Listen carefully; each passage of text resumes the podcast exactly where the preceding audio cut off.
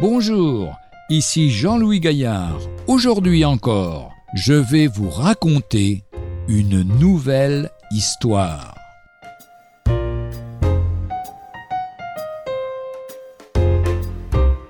Il s'aperçut que l'eau le portait.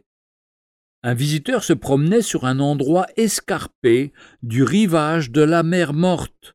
Quand il perdit l'équilibre et glissa dans l'eau, il ne savait pas nager, et, pour ne pas s'enfoncer et se noyer, il se mit à se débattre dans tous les sens et de toutes ses forces. Mais il finit par s'épuiser et vit qu'il n'y avait rien à faire. C'est alors qu'il s'aperçut que l'eau le portait. Cette eau est si dense en sel et d'autres minéraux qu'en se tenant tranquille, il découvrit qu'il flottait. Spirituellement, il en est de même pour nous. Cessons de gesticuler et de nous débattre dans de terribles efforts, et abandonnons-nous avec confiance en Dieu qui nous aime et qui soutient toutes choses.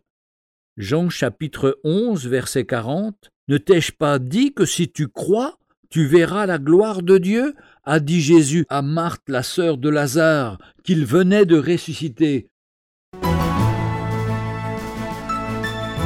Retrouvez un jour une histoire sur www.365histoire.com.